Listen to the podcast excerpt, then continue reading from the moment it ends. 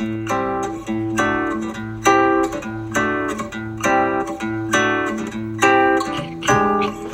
り込んだ君を起こして月を見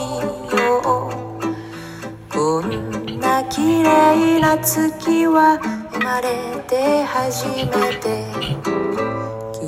えー、太平洋戦争が、あの、起こったのは、えっ、ー、と、日本が真珠湾攻撃をしましてですね、えー、それであの、アメリカに戦争を撃った。まあ、その前に ABCD 包囲網とか、え、石油がなんか日本に入らなくなってきて、え、それをなんか打開するために日本がどんどん膨張、え、政策をしているんだ、みたいな、えっ、と、歴史観で、え、の、あの、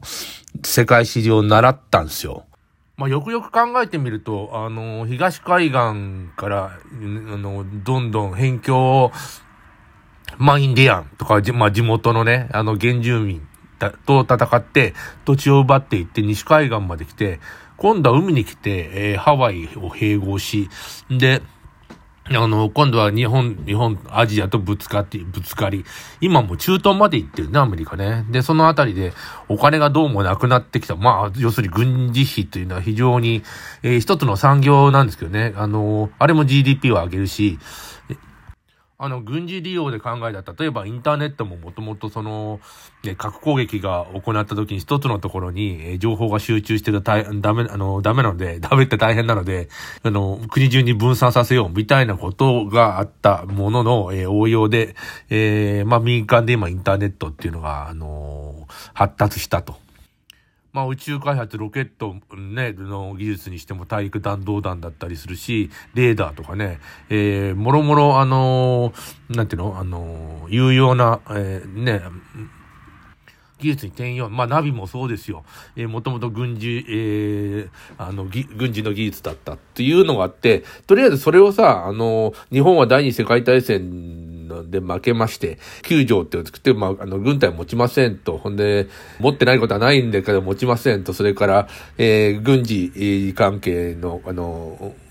ものはなんか手に入れません。それから、えー、それをの、の武器をなんか外国に売ってはいけませんみたいなことになってるわけですね。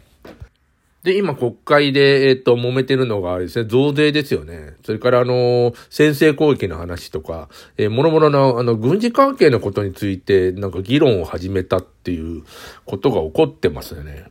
これはまあ極めて、えっと、正常な議論で、えー、一応、あの、与党、自民党は勝手に決めたと言って、勝手に決められないから国会でやってるんであって、で、それの意見を、あの、述べていいですよという時間が与えられて、で、また、多数決だから結局、あの、与党が勝っていくというのは、もちろんあるんですよ。その選挙なので、国民が結局決めてるということにはなってますよね。G、GDP が上がらないとかさ、あの、豊かにならない。それは軍需産産業ってすごく大きいんですよね。あそこで、えっ、ー、と、お金も、儲けることは全くできないっていう、えー、ことに今、あの、もう押し付けられていますので、別にさ、あの、刀作ってもどんどん人殺しするわけじゃないんですよ。あのそういう、なんていうのは、極端なことを言ってくるんですよね。あの、軍需産業を作ったらみんな人殺しをするって、いや、そんなことは全くなくて、これもなんか一つの洗脳なんじゃないかなっていうふうに、えー、ずっと最近思っております。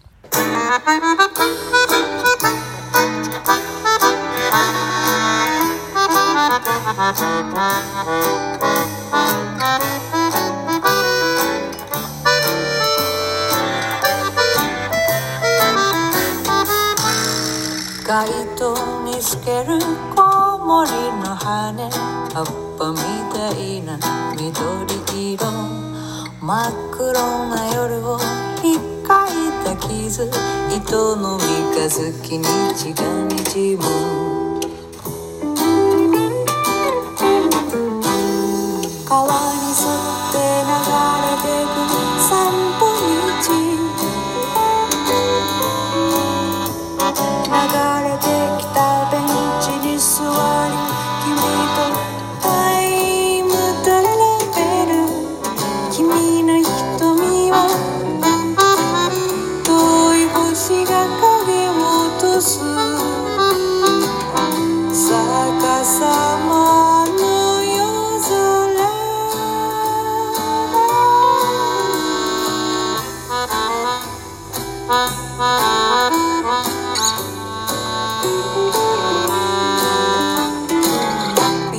なみんな額縁の中で。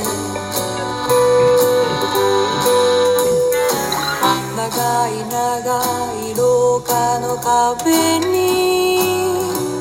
飾られてこっちを見てるよ。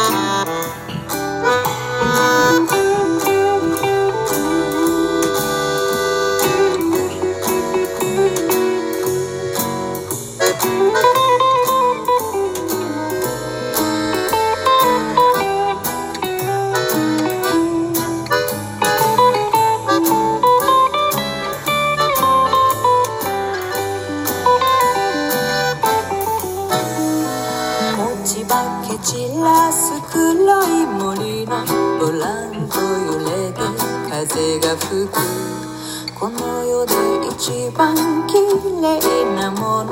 雲の巣に光る水の玉。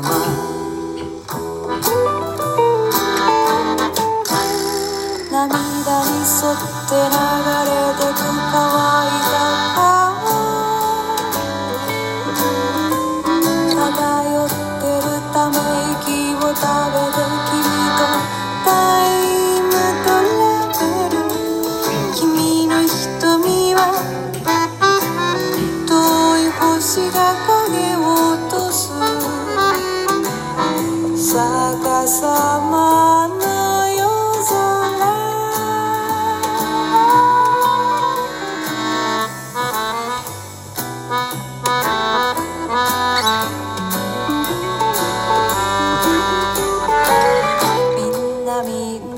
額縁の中で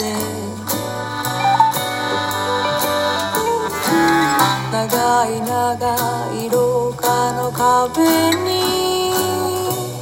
飾られ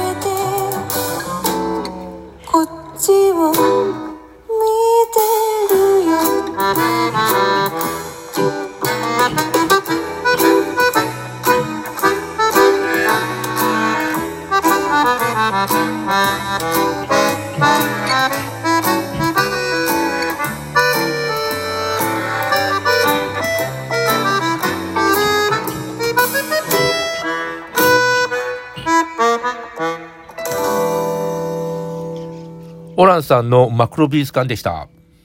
え第二次世界大戦で日本が敗戦して、まあ日本、ドイツ、イタリアですよね。イタリアはよくわかんないんだけど、まあドイツとにあの日本は、えー敗戦したことによって、まあ連合国の言うことを聞かないといけないようなことになってますよね。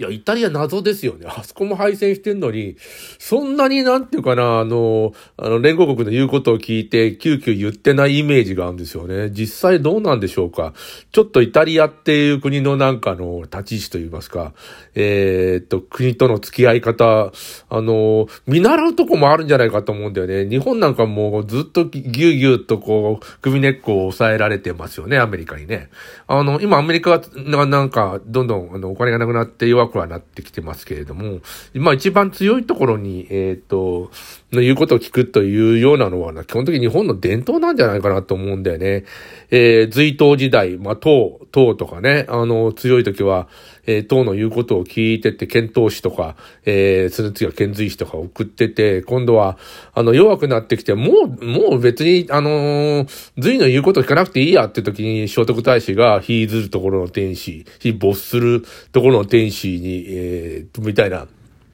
章を起こって隋の皇帝は起こるわけですけれども、あの、もう日本を攻める力がないと。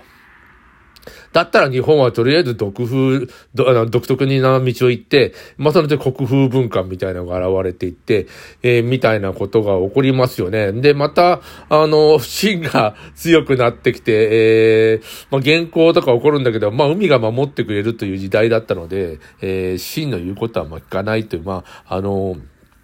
中国はとりあえず、まあ無視はできないけれども、あの、なんて、積極的に関わりたくないみたいな政策をずっとやるわけじゃないですか。あの、徳川幕府も。えー、でもあの、そうも言ってられないと、あの、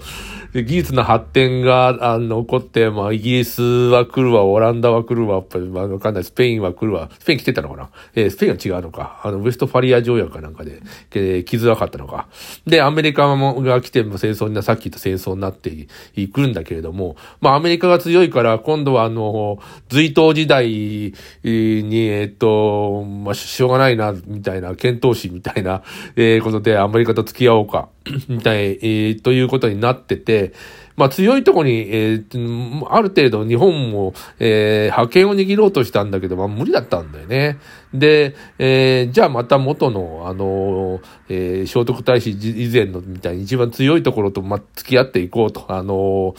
あの、上手に付き合っていこうみたいなことじゃないですか。中国が強くなって、でも今怪しいんですけどね。人口は減ってってるし、なんか国力がどんどん、あの、そがれてってるんだけれども、まあ、あの、隣の国の中国が随分強くなってきて、ちょっかい出してきてると。で、えー、日本の、あの、さっき言った、あの、増税によって軍備費を上げて何とかしようみたいな、まあ、アメリカ側の、えー、についてますから、えー、そういう立場になってるんだけど、いやいやいや、中国とも、あの、えー、まあ、ろくでもないことするけども、ね、昔からね。でも、中国とも、あの、まともに付き合っていくっていうような、あの、意見があってもいいとは思うんですよ。そこはもう日本の覚悟で、日本、日本に中国の警察ができたりね、えー、したらすげえ嫌だけど、えー、そ、そこまで考えられるのかみたいなことになってきてるんじゃないかなっていう、えー、ちょっと嫌な予感がしますよね。